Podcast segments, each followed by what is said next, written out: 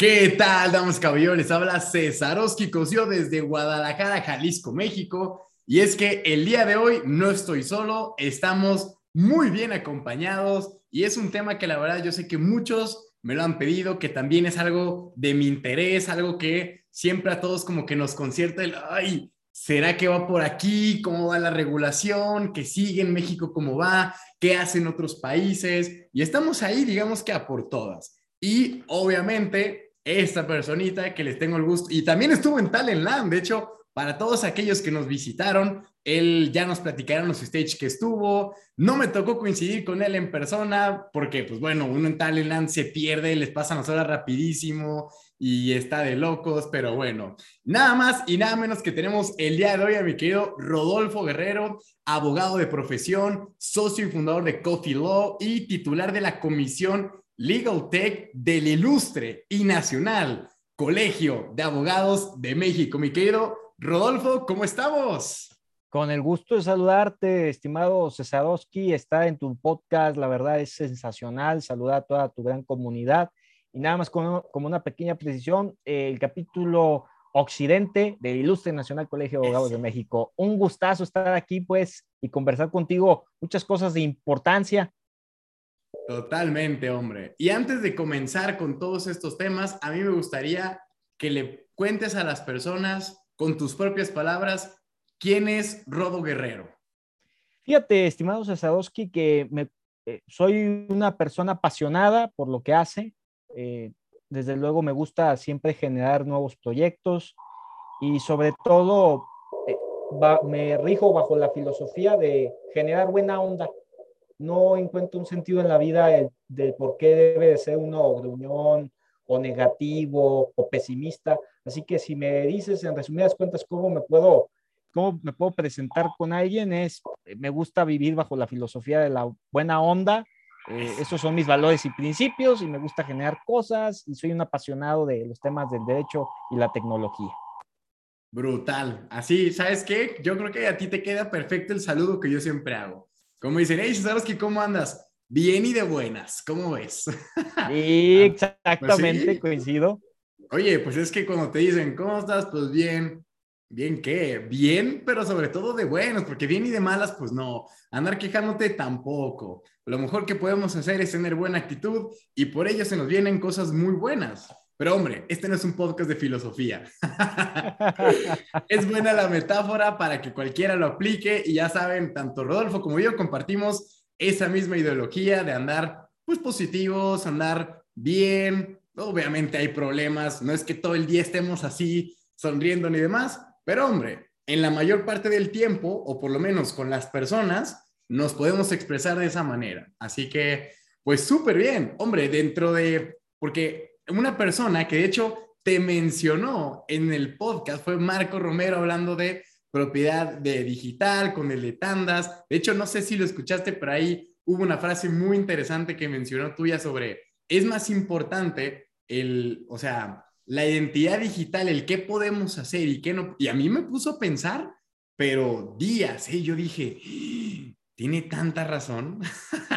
Porque, hombre, sabemos que la regulación cripto es algo que se ha escuchado desde hace años, ¿sí? Sin embargo, como que no se llega a un punto de equilibrio y un punto de acuerdo. Hay gente que está a favor y gente que está en contra, por la sencilla razón de que, a ver, regulamos las criptos. La gente que está a favor dice, brutal, por fin va a ser un mercado regulado, tendrá más aceptación a nivel internacional, global, lo que tú quieras. Y va a ser más fácil como que, eh, no sé, inversores más grandes o instituciones digan, bueno, voy a conocer en lugar de decir que es un Ponzi o son pirámides burbujas. Y luego están los que están en contra, que diga, digo, yo no puedo decir que estoy a favor o en contra, pero estoy en un punto intermedio. Los que están en contra son los que dicen, es que, güey, si regulan las criptos, estamos hablando de que entonces la descentralización se pierde, porque vamos a pasar a un ente centralizado donde a partir de estas leyes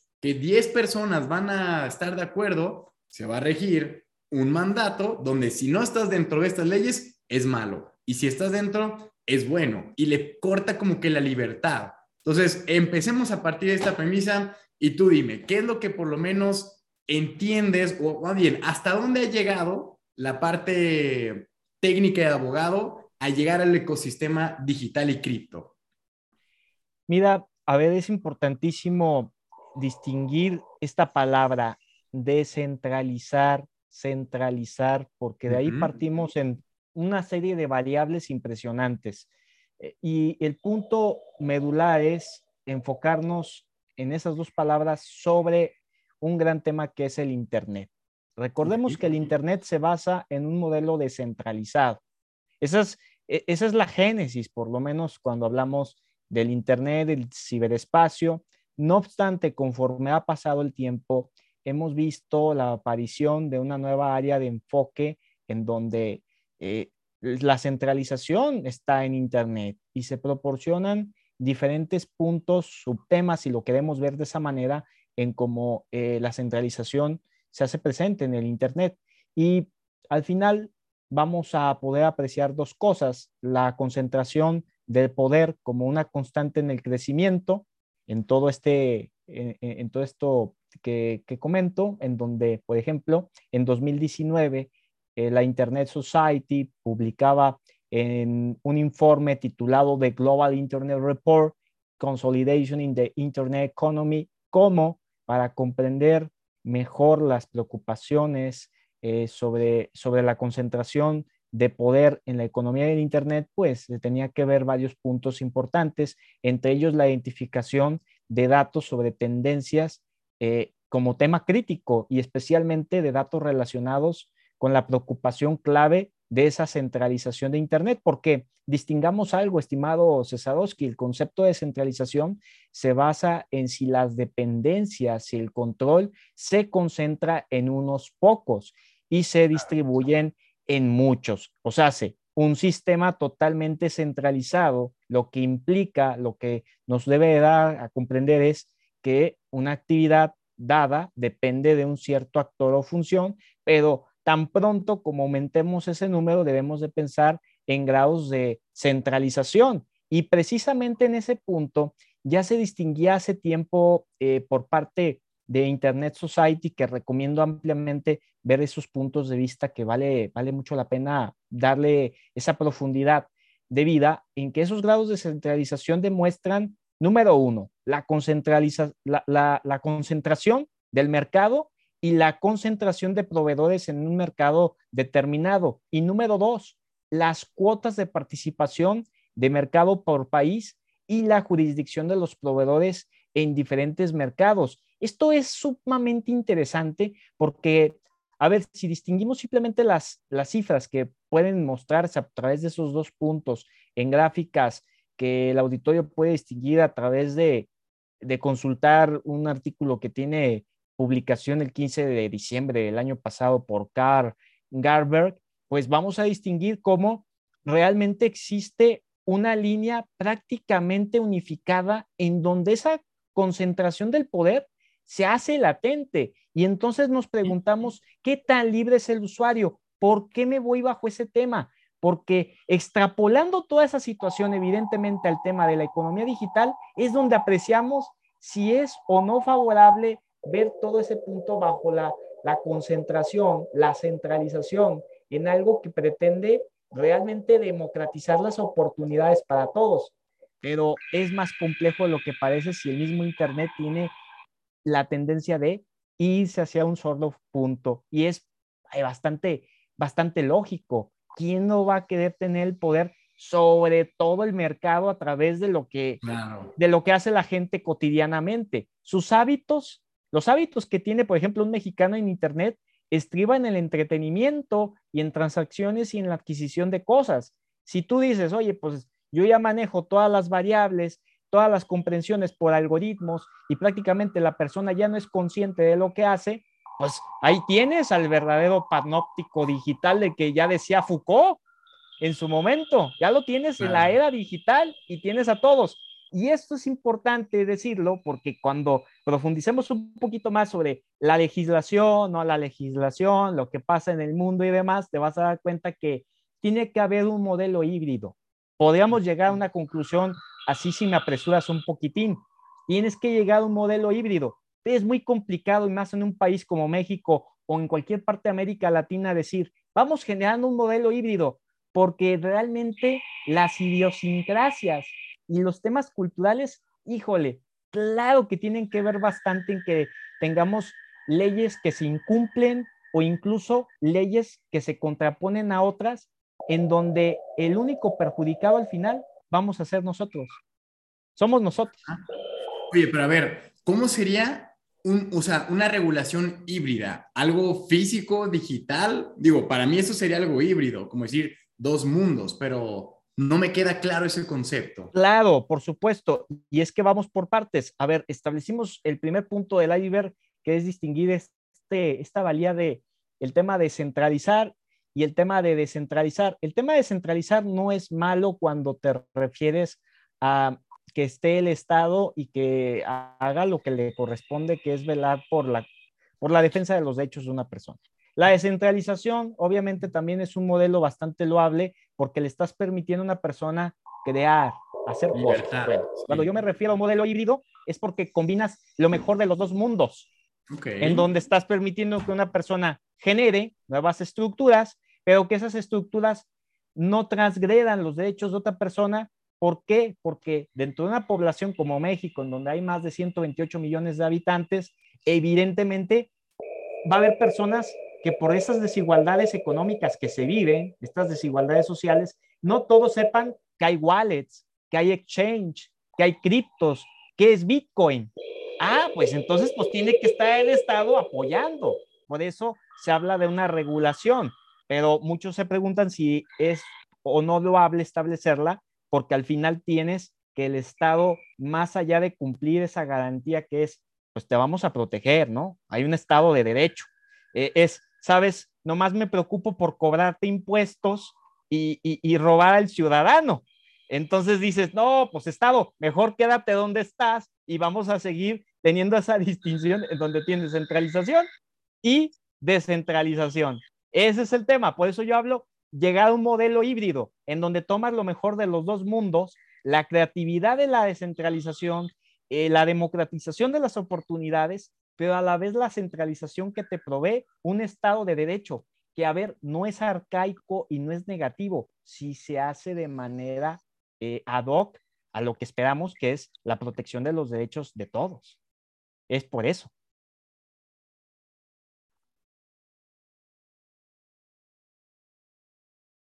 Ah, qué caray. Ahora sí ya estamos. Es que como estaba empezando a llover, sonaban unos truenos y dije, lo voy a apagar. Pero bueno, eh, lo que estaba diciendo es que a fin de cuentas podemos decir que la centralización, lo que viene a traer al usuario, estamos hablando de es seguridad entre comillas, ¿sí? Donde se le respete, pues, a que todo lo que esté escrito por representantes que tomaron una decisión. Mientras que la descentralización nos da a nosotros una libertad de hacer lo que queramos, pero estamos como expuestos a ese riesgo de, hombre, aquí es como lo dice en el mundo cripto, si alguien te llega a quitar tu billete, o sea, las semillas de tu billetera caliente, fría, pues estamos hablando de que a quién le reclamas, ¿no? O sea, y por lo menos en el banco, que está regulado, sí tienes una especie de, seguridad entre comillas. No quiere decir que uno es mejor ni peor que otro, solo como que entender estas grandes diferencias. Hasta aquí vamos bien, ¿verdad? Totalmente de acuerdo. Y, ese es el punto. Al final, el auditorio tiene que comprender eh, las, las dos caras de la moneda, si lo podemos enunciar de esa manera.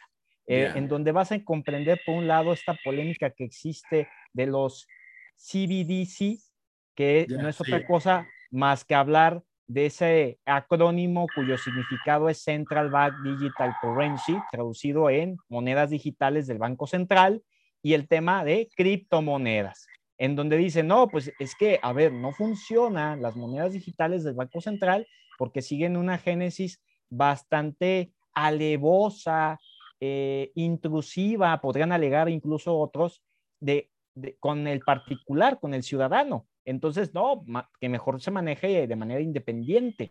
Y dices, sí, pero entonces volvemos al otro punto que acabas también de comentar. Quedas totalmente desprotegido porque al final el tema cripto se infiere o se traduce o se comprende como una apuesta.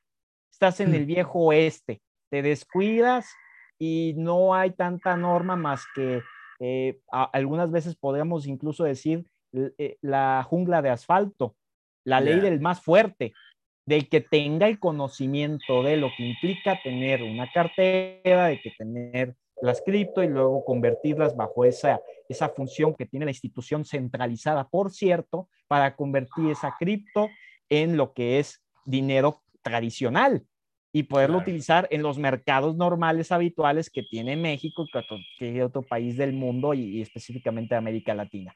Entonces, en, ese punto dices, bueno, ok, eh, por eso dices, otra vez, no puedes satanizar ninguna de las dos posturas de manera tajante y de manera, eh, de manera desproporcional sin ver los beneficios y que si al final enlazas los puntos te vas a dar cuenta que puedes sacar muchas cosas sustanciosas en el camino, como por ejemplo, eh, decir, así como estamos hablando en este momento de las criptomonedas, eh, también podemos hablar de lo que va muy encaminado al tema Bitcoin, que es, diríamos mucho, la piedra angular, que es la cadena de bloques, blockchain. Y al mismo tiempo hablar de la protección de datos personales. El hecho de hablar de cadena de bloques, de transparencia, no me debe de eximir el hecho de hablar de que blockchain también es hackeable y que blockchain tiene dentro de sus características tradicionales la no rectificación de las cosas, que es antagónico al tema de datos personales, porque dices, ¿dónde quedó mi mecanismo que aquí en México vamos a ubicar como derecho a rectificar. ¿Dónde quedó eso? Ah, pues entonces dices, otra vez, ni una, ni una postura es mala ni la otra, pero tengo que hacer una especie de híbrido en donde nazca una nueva propuesta. Y eso es lo que se tiene que trabajar. Se tiene que dejar bastante de lado, estimado Cesarowski, el tema de las posturas rígidas y absolutorias que, que van más bajo un tema de la pasión que de la razón. ¿Cuál es la razón? Pues que las cosas son perfectibles, más no perfectas, y en medida que entendamos que esos dos criterios de, las dos, eh, de los dos grandes temas los puedes ir asimilando en, en una nueva postura, en un nuevo tema, mucho mejor va a estar la población. Y vas a evitar de que ese tema solamente sea para algunos cuantos, porque entonces yo no le veo el sentido de hablar de descentralizar. ¿Descentralizar qué? Pues las oportunidades para para unos pocos. Bueno, entonces no sirvió la descentralización, porque la descentralización la entendería como lo que pasó en El Salvador, que veamos con la gente que está allá, a ver cómo está funcionando, por ciento, la ley Bitcoin en El Salvador. Actualmente, 2022. Ya te lo voy a corroborar porque el día viernes estaré volando para El Salvador, imagínate. me, lo vas a me, lo vas a poder corroborar, mi estimado Cesadowski. Pero, pero, pero ya me dirás si realmente se cumplió uno de los argumentos del presidente Nayib Bukele. Digo, yo no soy quien para criticar, esto no es un tema de política ni nada, o sea, la verdad, a mí, eh, si tú me preguntas en el tema Bitcoin, sería cuestionable ver si su argumento se cumplió sobre bancarizar a todas aquellas personas que han estado bajo la desigualdad social y económica durante mucho tiempo, muchísimo tiempo, en El Salvador y yo me atrevo a decir en el mundo, evidentemente. Entonces, el hecho de que se genera esa ley Bitcoin que, que dio tanta noticia a nivel mundial es porque él dijo entre sus argumentos de generar esa ley de que, que pudieras bancarizar a esas personas que siempre fueron un círculo social desprotegido. Vamos a corroborar con, con, con, esa plática que después tú me digas en lo, en lo corto, en lo privado, en lo económico, si, si realmente se ha bancarizado más personas con este beneficio de decir, tengo obtención de jugar con los criptoactivos y que con los mismos criptoactivos ya puedo pues comprar cosas, ¿no? Carros, propiedades, no sé. Fíjate que ese dato, no sé si es el que buscabas, pero creo que ya existe. Y es en el que, por ejemplo, obviamente voy a arrojar números falsos, porque no me acuerdo con exactitud cuáles son. Pero pon tú que en El Salvador había un total de 100 mil personas con cuenta de banco, ¿no? Y eran como de, no, sí, está, está avanzando la bancarización y la fregada. Pues resulta que con la Chivo Wallet, que es la billetera digital que proporciona el gobierno para poder recibir, transaccionar y cambiar Bitcoin por dólar, que acuérdense que es la moneda, eh, pues, base de ese país, ¿sí? hay ahorita como casi el triple de las cuentas bancarias en existencia. O sea que debería de haber, con el número que te inventé, 300 mil Chivo Wallets activas y cobrando y recibiendo transacciones. Entonces, no sé si de pronto esas 300 mil las vayan a basar a cuentas de banco, pero por lo menos sí se está viendo que hubo el triple de personas que por X, Y motivo, razón o circunstancia no podían abrirse una cuenta de banco, les dieron la oportunidad de crear una billetera digital por el gobierno para comprar y vender Bitcoin. Y mira, la verdad es que la respuesta fue bastante buena. Ahora bien, a mí me ha contado gente dos versiones. Una que la, la misma gente de Salvador ni siquiera le termina de entender, no, o sea, no, como que dicen, mándamelo, pero prefiero dólares. O sea, si no tienes nada más, pues págame con eso, ¿sí? O sea, no, no, no tan receptivos. Pero hay otros que también me dicen que evidentemente en todos los lugares por ley y derecho te tienen que aceptar cripto. Bueno, no cripto, Bitcoin, solo Bitcoin, ¿sí?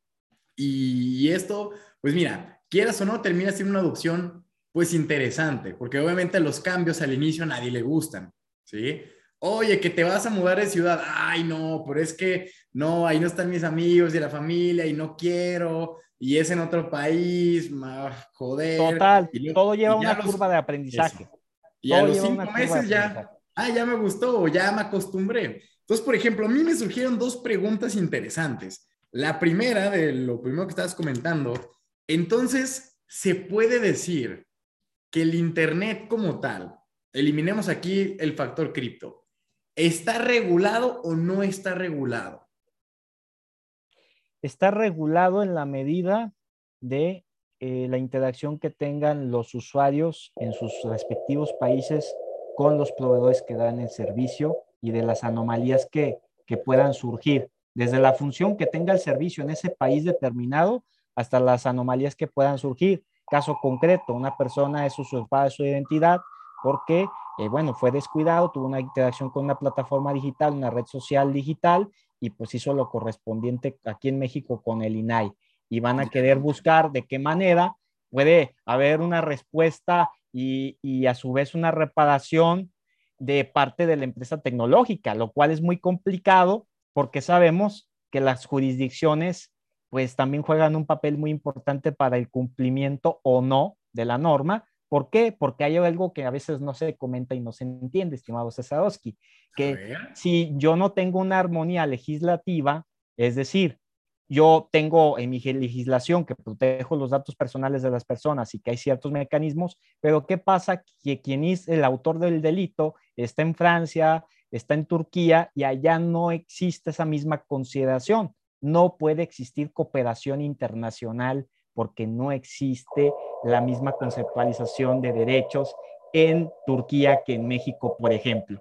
Entonces, esos son los grandes malestares del tema, aunade a el tema económico. A ver, ¿cómo México va a poder ganar un caso que vamos a decir, aunque el ciudadano tenga la razón y fue muy agobiado y se está poniendo en juego sus temas de, de, de derecho, acceso, rectificación, cancelación y oposición que en América Latina es mayormente conocido como el derecho al olvido, eh, cuando hay tanto, tanta economía en juego, cuando una empresa como Amazon, el gran monstruo del mercado electrónico, van a ser muy pequeñas las posibilidades, porque aunque se diga que no, el tema económico, claro que tiene que ver con una relación en persona jurídica o moral con los gobiernos.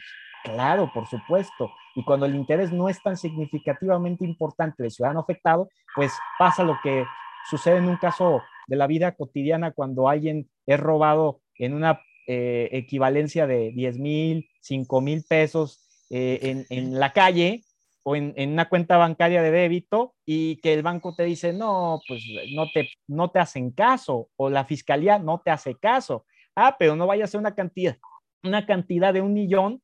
Entonces ahí sí, no, no, no, vamos a ver qué hacemos y o, qué persona fue perjudicada porque es familiar de tal eh, eh, funcionario del gobierno, entonces ahí cambia todo, ¿no? Por eso digo que a veces esos detalles, aunque podrían, podría decirse, bueno, son, son falacias o son cosas que no tienen que ver, realmente no. dependiendo del caso, es como podemos dimensionar qué tan efectivo o no, eh, pues es la norma para garantizar la protección de una persona, ¿no? Entonces sí, Internet eh, se podría decir que es parcialmente libre y lo que busca nuevos nuevas propuestas eh, en el derecho, como la Carta de Derechos Digitales, que fue publicada en el 2020 por parte del gobierno en España, el gobierno español, nos da a conocer cuáles son los derechos que debe de estar trabajando un país en esta era digital, en donde tengas derecho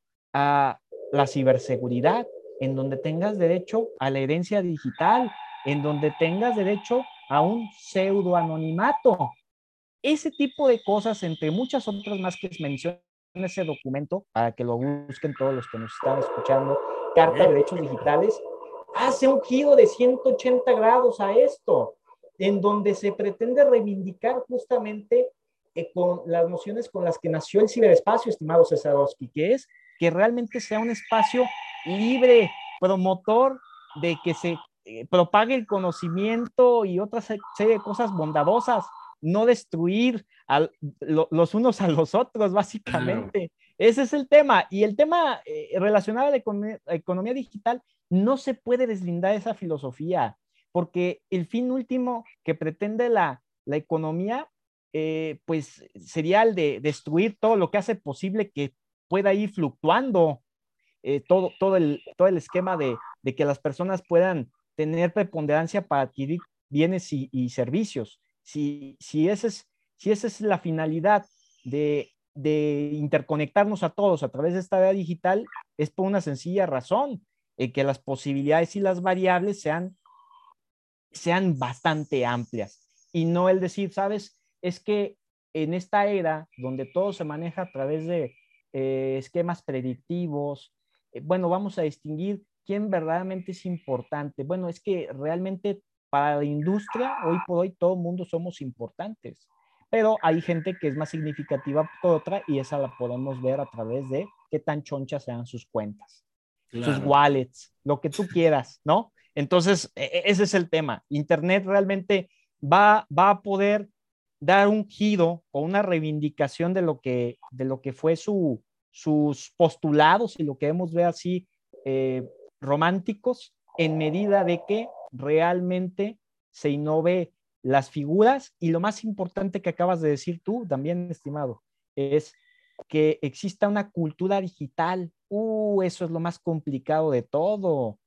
Imagínate establecer una cultura digital en México, por lo menos. No, no, mira, para empezar, tengo que apelar a la sana crítica. No existe en este Plan Nacional de Desarrollo una postura concreta la cual ponga sobre el eh, temas de importancia que México tenga ciberseguridad, por ejemplo, o, mayor impulso tecnológico. No existe, no existe tal cual como estaba correctamente delineado en el plan nacional anterior, en el sexenio pasado. Digo, no estoy a favor de ningún partido político, yo lo único que me voy es sobre un plan nacional de desarrollo que no considera, que no considera en la actualidad estos puntos de importancia. Entonces dices, pues de qué se trata. Y, luego hablamos de regular activos digitales aquí en el país. Espérame un momento, yo les dije en el Senado de la República, ¿qué hay de ciberseguridad? ¿Qué hay de protección de datos personales? ¿Qué hay que realmente las personas sepan lo que están haciendo? No existe nada más que una total desarticulación. Claro. Yo, yo puedo decir que hay activos digitales, que hay una legislación, las personas ni saben al día de hoy qué significa la criptomoneda. Por eso es tan importante irnos paso a paso. Digo, está bien, puedes generar muchos avances y la innovación nunca se va a detener. La progresividad es un principio inherente a la, a la sociedad, pero no puedes descuidar todos los demás puntos. Y si quieres hacer cosas mayúsculas, también tienes que hacer esfuerzos de integración mayúsculos para que las víctimas sean las menos. Porque fíjate, estoy usando hasta un término también eh, eh, eh, de peso, víctima. O sea, ¿cuántas víctimas existen en este país por la usurpación de identidad? Más de 700 mil. Son muchísimas. Ahora, agrégale el factor cripto. Hmm. No, ya hay gente que ya ni siquiera está en el registro de que fueron víctimas. Ahí se te va otro millón extra, sin problemas. Entonces, tienes ahí un gran, un gran punto en donde eh, piensas, ¿cómo puedo hacer las cosas correctamente? Bueno, pues tienes que empezar a concientizar. Y, créeme que ese es el fin último que tiene la industria. Por eso en Talentland, que, que me, mencionabas que desafortunadamente no coincidimos, pero eh, sobre mis, mis, participaciones ahondaron más o menos en esos conceptos, en cómo hoy por hoy diferentes declaraciones y proyectos que se están haciendo en el mundo están diciéndole a las empresas, tienes que rendirme cuentas. Hay un proyecto de ley en Estados Unidos que es sobre la responsabilidad algorítmica. Hay una declaración en Canadá, que es la Declaración de Toronto, para decirle a los organismos, tienes que declarar qué estás haciendo. Hay una carta e-, ética sobre los temas de inteligencia artificial en Europa para que justamente se regule y se estandarice qué se está haciendo por parte de las grandes empresas en contra de la integridad digital, ya que hablabas también de ese tema, de los ciudadanos. ¿Qué es la integridad digital, estimado Cesarowski? Cuando en la época actual sabemos que todo tú, todo tú, este, digo, las personas están escuchando, no, no nos están viendo, pero imaginen a Cesarowski con una chamarra negra y una corbata y este, una corbata, ¿no? Estoy agregándole cosas que ni tienes en este momento. Pero bueno. Qué bueno que no nos ven, porque hoy ando. Una, una, cachucha, pero al final, todo tú, todo tú, o sea, todo lo que, lo que tú generas, más todo lo que tú representas hoy por hoy, está tasado en el mercado. Todo. Entonces, eso es de miedo para muchas personas que no cuidan las cosas, que se toman una fotografía y suben todo. Y a expensas de que hoy, en esta economía digital, en cualquier momento eres intercambiable y eres propenso a que tu imagen eh, pues sea destruida. ¿Qué tan fácil es destruir la imagen de una persona? Digo, al final todo esto viene relacionado por el tema que, que se desprende de la regulación, que es hablar de economía digital. ¿Qué tan desprotegidos estamos nosotros cuando hablamos también de tokens, de no fungible tokens, NFTs, cuando hablamos de todos estos mecanismos que permiten que hoy por hoy seas tú una figura preponderantemente significativa en el metaverso.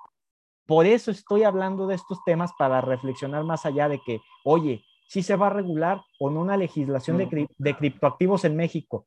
Es que el tema va más allá para que me lo limites a decir, ¿puedo llevar criptomonedas para comprar una Coca-Cola en el Oxxo? No, o sea, el tema va más allá que eso. El tema va en identidad digital, en que la persona realmente tenga medios para protegerse, que el Estado cumpla con su misión, porque si no, entonces no sirve que estén hasta ellos mismos promoviendo que hay una moneda digital que se está haciendo, vamos a decirlo, por el Banco de México, porque al final ni ellos mismos entienden el tema cripto, tan no le entienden que por eso cuando una persona en este país maneja criptoactivos, tiene que hacer un esquema reportable que se asemeje a algo que pueda entender la autoridad fiscal para que posteriormente no digan que tú eres un evasor del pago de impuestos. Claro. En fin, o sea, como de, una pregunta que me hiciste, te desprendí un abanico de cosas, ¿no? Hombre, pero es que la verdad tienes toda la razón del universo, o sea, eh, es, más allá nomás decir, sí, vamos a regular las criptos para que en México sean legales y las puedan usar sin problemas, que es lo que la gente quiere. Pero el trasfondo de eso es mucho más pesado, o sea, identidad digital, la propia cultura digital. Y de hecho, eh, también ahorita que me estabas mencionando sobre, sí, ya me te pregunté sobre si el Internet está regulado o no y me dijiste demográficamente. Yo hace, hace un, par de años atrás tuve la oportunidad de, ir a China, ¿sí? Y en China lo chistoso es que ahí está, están baneadas todas las páginas que usamos acá en Latinoamérica y en gran parte del mundo. No puedes usar WhatsApp, no puedes usar Facebook, no puedes usar Instagram, no puedes usar absolutamente nada. O sea, a menos de que tengas un VPN, todo dice error, error, error. O sea, ellos ya, ahora, y ahora entiendo, o sea, claro, el Internet no es una empresa que alguien diga, esto se va a hacer así, así, así, sino que ellos que a final de cuentas pueden proveer el servicio de Internet, ponen sus regulaciones y limitaciones, pero en territorio. Entonces, ya, e, eso sí que se me hizo súper, súper interesante. Y todo lo demás Eh, también.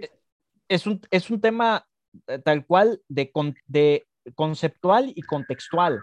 Por eso Sí. no podemos decir, bueno, es que todo es blanco, todo es negro. Realmente si me dices, oye, Internet es totalmente libre, híjole, eh, depende de qué me estés hablando. Depende de qué me estés hablando. Cuando me hablas de, de ahorita de- del- del viaje que hiciste a China, la verdad es que viene en colación qué tanto vulnera China, eh, Corea del Sur, Japón, probablemente más China, Rusia, el tema de la neutralidad de la red. O sea, ese es otro derecho digital, derecho Sí. humano de última generación, el cual consiste en que realmente tengas total libertad de navegar a todo lo que te provee el pago de un servicio que tú hagas para accesar al Internet. Punto.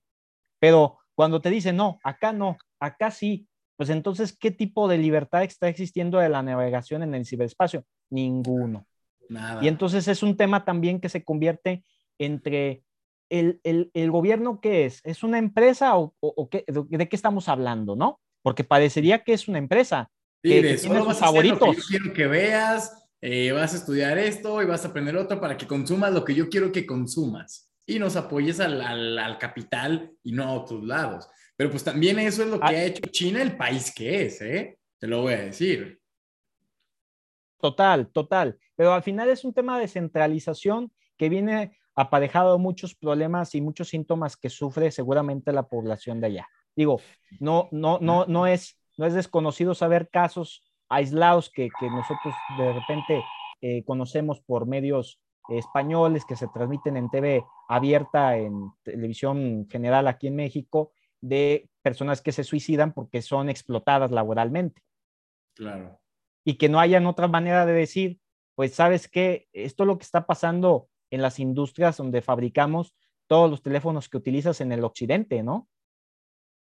Sí, y de hecho, algo, algo también interesante que también mencionaste en esa pregunta era sobre la economía digital basada en la, en la Central Bank Digital Currency, que estas son, que suenan así como de que, güey, la moneda del país, la moneda digital del banco, y se pueden a pensar, y yo les digo, tú tienes una app de tu banco, sí, ahí haces transferencias, sí, y también recibes dinero, sí, esa es tu moneda nacional, o sea, esa es tu moneda digital, no, no, o sea, no, no es otro invento, es, ya, ya lo tenemos, pero pues le gusta hacerle que al que no, que digital y, y, y, diferente, es lo mismo. Y en China, hace ya creo que tres años, sacaron el yuan digital, que yo me acuerdo que fue una super noticia. No me acuerdo si lo grabé en un podcast, creo que no, pero seguro lo toqué el tema, de que era la primera criptomoneda, porque ellos no nomás dijeron un yuan digital en nuestro sistema,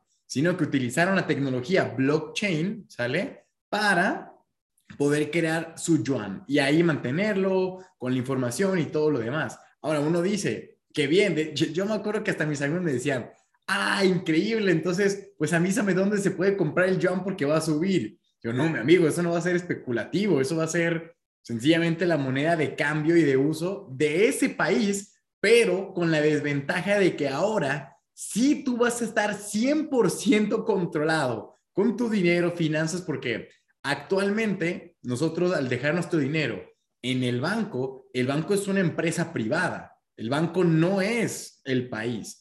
Que de pronto el país puede emitir órdenes para congelar cuentas, sí, pero le tienen que pedir al banco que lo haga. Y depende del banco si lo hace o no, pero al final de cuentas son, son empresas, ¿sí?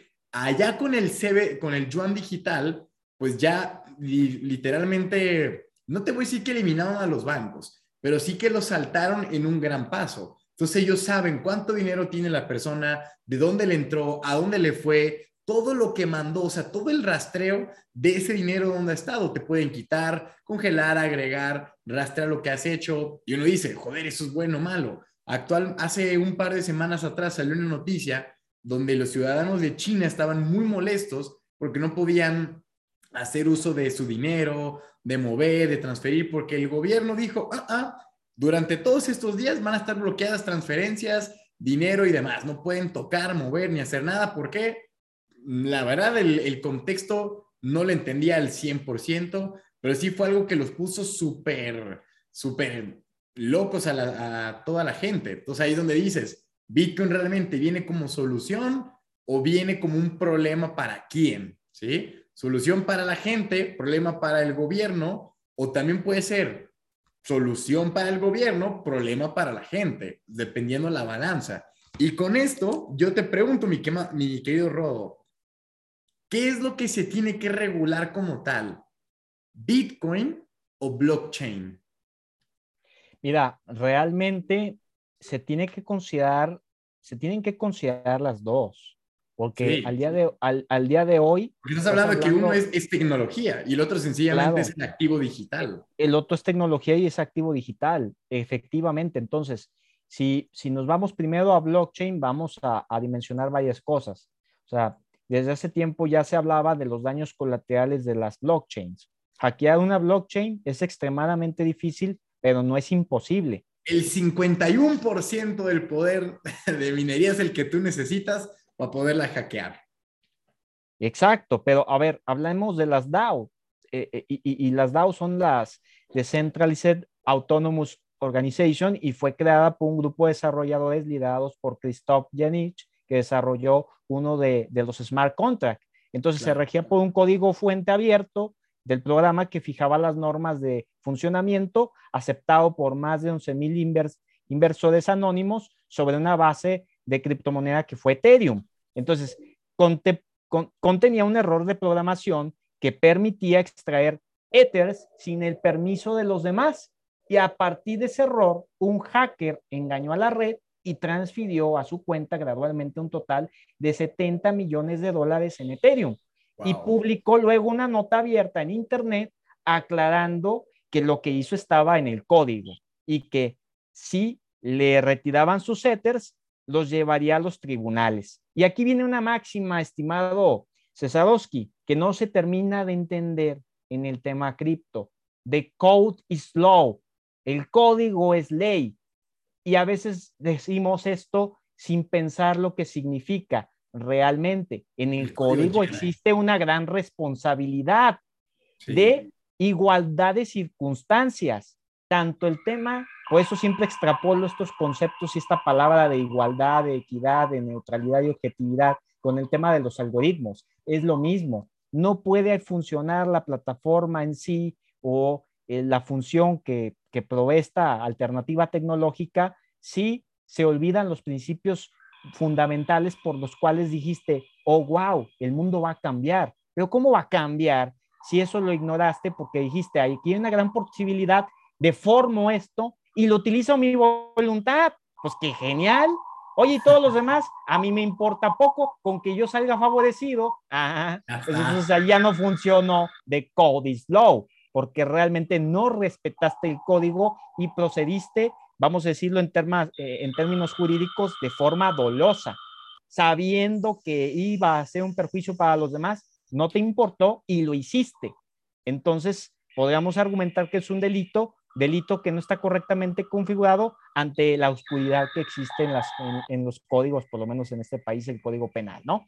Entonces, hablamos de los daños colaterales de las blockchain, Bitcoin, eh, por ejemplo, notas sobre Fortuna, me acuerdo hace algunos años, hablaba de, cómo murió y no dejó la contraseña de la cuenta. Entonces, una persona, eh, un canadiense de nombre Gerald Couten, falleció repentinamente y no dejó a nadie el password de su billetera virtual y los inversores no pudieron acceder a, los, eh, a, toda la cantidad económica que dejó de millones de criptomonedas, 190 millones de criptomonedas, de hecho, me parece, en la cuenta. Que ahí, mi querido Rodo, porque eso que nos estás contando está la historia en Netflix. Está la historia en Netflix, precisamente. El rey de las criptomonedas, creo. Y yo, yo cuando la vi dije, ah, pues va a ser un, un documental cripto, va a ser el rey de las criptos, pues quién es, ¿no? O sea, ¿qué va a ser? Ya cuando la vi, hombre, no está mala, pero es justamente la historia que tú nos cuentas de este exchanger que, ay, no me acuerdo el nombre, que no me acuerdo el nombre, pero de cómo creó la casa de cambio,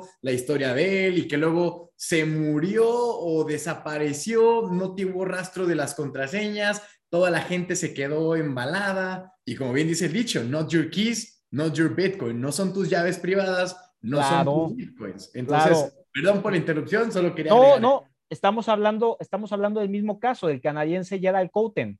Ese sí, está tal cual, ahí está. Sí, sí, e, es una recomendación obligada para que las personas otra vez no idealicen los temas. A ver, yo digo, la tecnología no es mala, el que la deforma es la persona.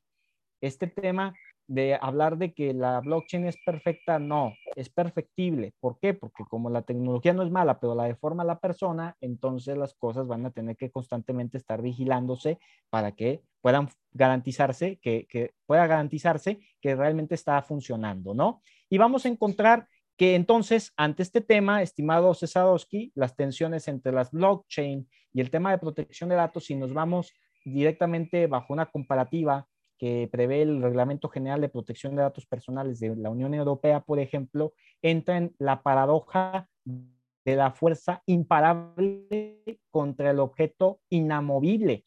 Fíjate bien, o sea, hablar de que el Reglamento General de Protección de Datos Personales se asemeja a una fuerza imparable que todo el mundo debe aplicar, incluso más allá de la propia Unión Europea. ¿Por qué? Porque muchos países de América Latina, incluyendo Evidentemente acá en este punto México consideran ese reglamento para inspirarse en muchas innovaciones nuevas a, las legislaciones especiales. Entonces, eh, aunado a esto y la tecnología blockchain, pues se presenta como un objeto inamovible debido a su característica de inmutabilidad de los cambios. Entonces, en su choque, en este choque de colosos, en ese choque está presente además la tensión entre la protección de los derechos en general que me he referido y la promoción de la innovación tecnológica y adicionalmente a ello la libre circulación de los datos, en especial porque el Reglamento General de Protección de Datos Personales se redacta bajo un modelo tradicional y centralizado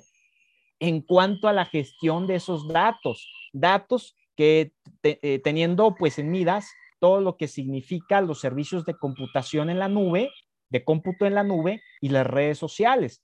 Mientras que la ya existencia de la tecnología parte de entornos que identifican a responsables, a encargados o incluso interesados en una tarea de alta complejidad. Entonces es ahí que cuando nos hacemos la pregunta, ¿qué elementos concretos podemos ver en esta paradoja blockchain, reglamento general de protección de datos personales? Eh, podemos distinguir dos cosas. Si nos vamos al punto de blockchain, eh, las similitudes, ¿no? Que tanto el Reglamento General de Protección de Datos como las blockchain están orientadas hacia la transparencia de los datos. Ok, primer punto. Pero ¿cuál es la primera diferencia? Que blockchain es inmutable y que por otra parte, el Reglamento General de Protección de Datos Personales otorga a los usuarios el derecho de borrar, agregar o eliminar información existente, que ya mencionaba cuando recién estábamos empezando esta, esta eh, bella conversación. Tenemos otra similitud que ambos inclinan hacia los derechos de las personas. Ok, perfecto, pero ¿cuál es la diferencia en este paralelismo eh, de, de la bondad? Que el Reglamento General de Protección de Datos Personales es más adecuado para sistemas centralizados que para sistemas descentralizados ya existentes como lo son las blockchain. Y la similitud es que el Reglamento General de Protección de Datos Personales y blockchain pretenden proporcionar más seguridad con respecto a los datos personales y las diferencias es que el reglamento requiere la identidad del usuario y blockchain trabaja anónimamente. Entonces, si vemos todos estos puntos, dices, híjole, sí es muy complejo decir de repente, vamos a regular activos digitales y no solamente para México. A ver, veamos lo que está pasando como una gran noticia que se dio el pasado 16 de julio a través de una nota que pueden consultar todos los que nos están escuchando de Cointelegraph. Andorra da luz verde a Bitcoin y blockchain con ley de activos digitales. ¿Lo habían escuchado? Estamos hablando de que en Andorra, estamos hablando de un diminuto país europeo enclavado entre Francia y España, generó un marco regulatorio para las monedas digitales y la tecnología blockchain. Pero a ver, no es tan, tan grande como parece porque estudiando todo esto vamos a, vamos a ver cómo se informa que esa ley de activos digitales es un paso hacia hacer que las criptomonedas sean una realidad, más todavía no lo es. Pero desde una perspectiva comercial, eh, vamos a encontrar que eh, pues en Andorra algunas de las declaraciones que se han dado, por menos de los que han trabajado en este proyecto, es que pues existe una amistad con las criptomonedas y que, y que la, y la idea es que realmente las personas puedan salir favorecidas sin ser perseguidas o tener dificultades en el camino. Eh, hay, hay, muchos puntos que ver sobre si va a funcionar o no, pero esto va a ir correspondiendo a cómo vaya avanzando todo y a cómo el gobierno termine de asentar esta ley de activos digitales en Andorra, estimado, estimado Cesarowski, pero es un gran primer paso si consideramos eh, cómo existe esa, esa pelea, vamos a decirlo, no, no, no pelea, más bien esos puntos que, que chocan con las monedas que quieren eh, aplicarse de, de repente en los propios países, que estábamos hablando hace unos momentos, o del, eh, o del propio Banco Central, ¿no? Para, para ver si realmente eh, puede ganar una legislación de esta naturaleza en Andorra. Es un gran experimento porque si bien existe la ley Bitcoin en El Salvador, Andorra, la, la propuesta que se está trabajando en Andorra es muy distinta. Y, y también tendrá que ver mucho con lo que está pasando en esa cancelación que se hace de repente de China y de Rusia, específicamente sí. del gobierno de Vladimir Putin, porque se está cancelando todo para centralizar otra vez el tema de la economía, aunque esta sea digital. Entonces, van a haber muchos factores. El mundo al final no se rige bajo, bajo si eh, de repente decimos México es una isla. Pues, pues, claro que no, o sea, claro que no. Así podría ser Cuba y de todas maneras eh, este, va, van a llegar las noticias y van a llegar los sistemas aunque realmente en Cuba es mucho más, más complejo porque ya sabemos qué que, que tipo de panorama político tienen, ¿verdad? Es, otro, es otra ecuación. Pero, pero ese es el tema, ¿no? Es, es, realmente sí se están reconociendo estos factores en torno a regular las cosas, a poder establecer qué es un activo digital, a poder establecer cuáles son las bondades de la persona. Y yo pienso que estos pasos, si se eh, van manejando adecuadamente en una legislación que, que sea amigable también con el ciudadano, las cosas pueden prosperar, pero, pero no es sencillo. No es sencillo porque simplemente en el tema blockchain, datos personales, va a haber muchas cosas que mejorar. Y, como lo he dicho, y lo pueden, lo pueden checar en una nota que hizo el economista el 24 de abril de este año, eh, autoría de Fernando Gutiérrez, eh, en donde hace, o sea, una mención de lo que yo mencioné en ese foro de Bitcoin, en donde también participó nuestro querido Marco. Eh, no, puedes, no puedes iniciar sin antes haber actualizado lo que ya tienes. ¿Qué tienes? Pues tienes dos leyes de protección de datos personales, actualízalas. Tienes eh, en iniciativa una ley general de ciberseguridad, pues ten una ley general de ciberseguridad, ¿por qué la tienes en iniciativa? No, pues porque eh, en este país existe el discurso de que yo tengo otros datos, tus datos no son mis datos. Pues dices, no, pues está, está muy complicado. Si ya mencionaba la paradoja de blockchain claro. inamovible y la fuerza imparable del Reglamento General de Protección de Datos Personales, ahora imagínate ya no. el, el país desactualizado y cada quien tiene su propia realidad. No, pues está muy complicado. Y la ley FinTech la verdad es que se ha quedado muy atrás a lo que está pasando en el mundo. La ley fintech queda como un primer gran paso que dio México, pero hasta ahí, en eso se quedó, porque no es lo mismo hablar de fintech que hablar de las empresas que hay, por ejemplo, en PropTech, es totalmente distinto. En PropTech, en hablar todo el, ecosistema eh, Bitcoin, todo el ecosistema blockchain, la ley fintech se quedó como un gran documento eh, que, que, es puesto como, como, doctrina, como Ándale. doctrina, que sirve para cosas básicas, pero que, en, en, eh, que, que, que para nada facilita que la balanza sea mucho más grande para las personas, para nuevos jugadores. Es para una cantidad mínima de personas. Discúlpame, ahí ya no se cumplió el objetivo de que la descentralización es buena. Pues es buena porque se supondría que hay más personas en el juego, pero pues si nada más van a ser unos pocos, claro. ya no funcionó. Sí, sigue siendo la misma centralización con nombre de descentralización. Exacto, es un espejismo, pero, pero es un espejismo que de todas maneras genera efecto. Totalmente. Santísima madre. Oye, entonces, realmente en México, ¿cómo ves la situación? ¿Lo ves, mmm, Diego? A mí me tocó tener una plática también en el Senado de la República hace, en marzo de este año, que ya son como cinco o cuatro meses aproximadamente, y lo que yo les decía es, antes de querer imponer una ley o una regulación como tal, hay que educar a la gente, ¿sí? De hecho, hasta grabé el audio y lo puse aquí como grabación del Senado de la República. También hubo otros dos colegas eh, que estuvieron ahí aportando ideas, valor y sobre todo, pues, de las dudas que tuvieran los senadores ahí en su momento. Y para mí el punto importante era educar de la misma manera, o sea, lo mismo que le enseñen a los diputados o a la gente que vaya a tomar la decisión de definición de Bitcoin, blockchain, eh, criptoactivos y todo eso, que sea el mismo manualito que le dan a los ciudadanos de México para entender. Porque si a ellos les dicen, a ver, Bitcoin y blockchain es esto, pero nosotros lo investigamos por nuestra cuenta, vamos a llegar a un punto en el que es que eso no es Bitcoin, eso no es blockchain. O ellos van a decir, es que lo que ustedes eh, saben está mal, eso no es como funciona. Y volvemos a lo mismo, entrará una regulación que nadie va a aceptar porque eso no es, y lo que dicen, una pela. Pero ya viéndolo tú desde el lado, digamos, ya de leyes, por tu profesión, ¿tú realmente cómo ves el panorama eh, hacia adelante, por lo menos en México y después en Latinoamérica?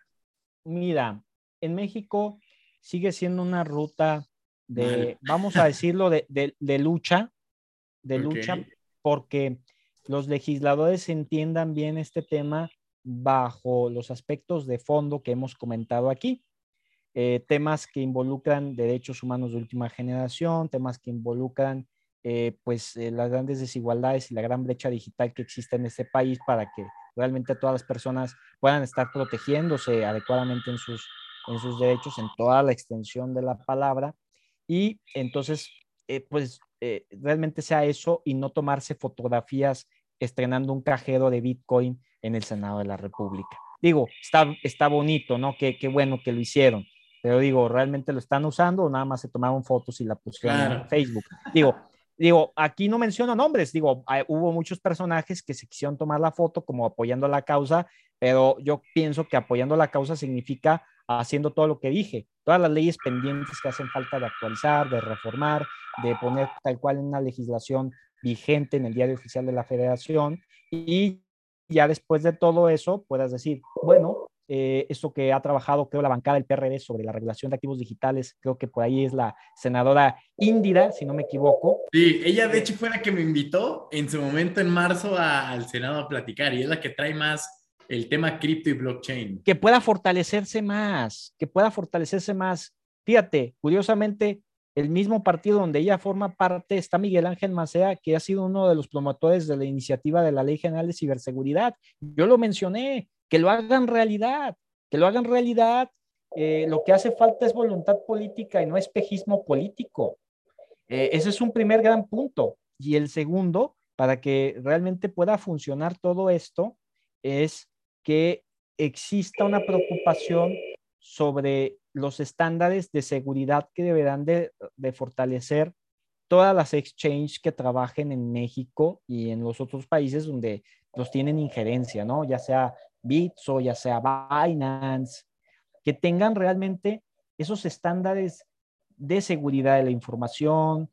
Estamos hablando que estén bajo todo lo más eh, actual de NIS, de la CISO JEC, de, aquí en México, de norma oficial mexicana que pueda robustecer estos puntos flacos en torno a los activos digitales. Y entonces podrías decir, bueno, eh, hay, hay bases sólidas para que esto pueda realizarse sin los, sin los mayores riesgos posibles. De todas maneras va a haber riesgos, eso es inevitable, pero que sean los mínimos y que sea bajo ciertos eh, puntos en donde el usuario, en donde el consumidor, en donde la persona, como tú lo quieras comprender en este momento, sea perjudicado, sea favorecido y puedas decir, va en una ruta buena en donde todo mundo está haciéndose responsable. porque lo que pasa, ¿cuántos fenómenos no hemos existido en el camino de esta economía digital en donde un momento a otro ya no existe? ¿Dónde quedó donde tenía mis monedas digitales? No sé. Ya no, Rey. Ya no quedó. Y ahora imagínate en el metaverso, yo lo que les decía, como abogados, eh, decíamos, pues va a ser un gran negocio recuperar los tokens y los Pokémones de juegos de, de, juegos de video de las personas que de repente perdieron su cuenta porque la usurpó otra persona y dices, no manches, yo invertí tanta cantidad en los Pokémones. No, pues entonces, ¿qué vamos a hacer? Y, la persona afectada va a fiscalía y la fiscalía va a decir, pues está loquito esta persona, ¿no? Y tienes que recuperar todo eso, pero ¿cómo vas a dar con el responsable y cómo vas a recuperar eso? Y no, a lo mejor no recuperar los, los activos digitales tal cual, sino la cantidad perdida, va a ser muy complicado. Va a ser muy complicado. Pongo estos dos puntos para ver la magnitud jurídica, social, técnica que hay de por medio para que puedas hacer las cosas de la mejor forma posible. Digo, insisto, no perfecta, pero que sea perfectible. Me gusta, me gusta eso. Y madre mía, que acaba, nos acaba de dar toda una cátedra aquí de, regulación, propiedad digital, que te digo, esto es lo que me gusta, que no estuvo tan, sí tuvo su parte enfocada obviamente a cripto y blockchain, pero es que sabemos que eso no es digamos, lo más importante, sino que para poder llegar a una regulación como tal, decir que esta está bien hecha, bien escrita y que cumple con todas las características, primero hay que este, llenar todos los huecos que ya nos mencionaste, propiedad digital, de, del uso de datos personales, el propio Internet basado en puntos geográficos, o sea, si hay muchas cosas antes que se tienen que, es como decir que el bebé de dos meses tú ya quieres que empiece a hablar inglés y tú, espérame, hablar inglés y correr cuando tiene dos meses ni siquiera un diente le ha salido, pues mi chavo, primero, a ver. Ni Superman, mi estimado. Claro, primero que empiece a caminar, después que te diga hola en español, ya después que te diga en inglés, ¿sí? O sea, la gente ya quiere tenerlo listo en inglés, pero hay toda una serie de pasos que tienen que pasar sí o sí, y que te digo, yo no le entendía hasta por lo menos ahorita, y cuando Marco en el podcast pasado nos platicó de tu intervención y esa frase, sí dije, madre mía, es que sí tiene razón, o sea, realmente e-, es importante todo esto antes de llegar a ese punto. Queremos llegar al punto H sin siquiera estar en el punto B, hablando de un abecedario, ¿no? Entonces, pues sí, mi querido Rodolfo, te agradezco un montón, no, no sabes cuánto la participación, toda la cátedra, la clase que nos diste aquí a la comunidad de ventas, liderazgo y Bitcoin. Y no sé si quieras cerrar con algún, algún, no sé, algún pensamiento que tengas por ahí referente a todo esto. Mira, es importante que el auditorio lea más allá de los temas que, lo, que le apasionan. ¿Por qué? Para que no haya opiniones o consideraciones que sean sesgadas. Es decir, si soy ingeniero, tengo que preocuparme también por conocer la parte jurídica, porque me apasiona mucho la innovación, pues tengo que también leer el cuidado que debe existir sobre los datos, sobre el tratamiento adecuado de los datos, eh, sobre el tema que hay de por medio en todo el marco de derechos humanos. Digo, al final de cuentas, para muchos van a decir, no, es que cómo, pues, ¿para qué quiero aprender de todo eso? Contrato gente y ya. No, no, no, no se trata de contratar gente y ya. Se trata que es bastante loable, bastante bondadoso que sepas de todos y cada uno de estos temas para que al final, insisto, no tengas sesgos. O sea, el sesgo siempre va a ser natural del ser humano. De hecho, lo es. O sea, siempre lo va a ser. Pero el tema es que, que realmente con esa transversalidad del conocimiento, bueno, evitemos que eso genere problemas, porque al principio simplemente se convirtió en algo que no entendiste bien o que incluso hiciste después que, que generara desinformación. Pero bueno, queda en un estrago mínimo. Eh, el problema es cuando se magnifica y genera problemas enormes a muchas personas en la industria que pierden luego su dinero o que les vulneras derechos como acceder a información o rectificarla o eliminarla o oponerse a que siga eh, vigente en un determinado sitio. Y termino con esta reflexión de Laurie Anderson. Si crees que la tecnología resolverá tus problemas, ni comprendes la tecnología ni comprendes tus problemas. Muy bueno. Sí, tiene toda la razón, toda la razón absoluta. Así que buenísimo. Hombre, regálanos aquí tus redes donde te puede encontrar la gente, buscarte para, para cualquier duda, pregunta, queja o sugerencia al respecto con el buen Rodo Guerrero. Mira, pues como lo he establecido con todo el tema digital tan, tan, eh, con tanta polémica o tanto debate que debemos de establecer eh, eh, en él, bueno, me pueden contactar en las, en las controversiales redes sociales digitales como Rodo Guerrero, en, Facebook, en Instagram, en YouTube. Estamos muy activos más en Facebook, ahorita estamos reactivándonos en Insta y, y, en YouTube también lo haremos este, pronto pero bueno, nos pueden localizar en esas tres. También Twitter, apenas nos estamos reactivando en Twitter porque nos informamos más de lo que publicamos ahí.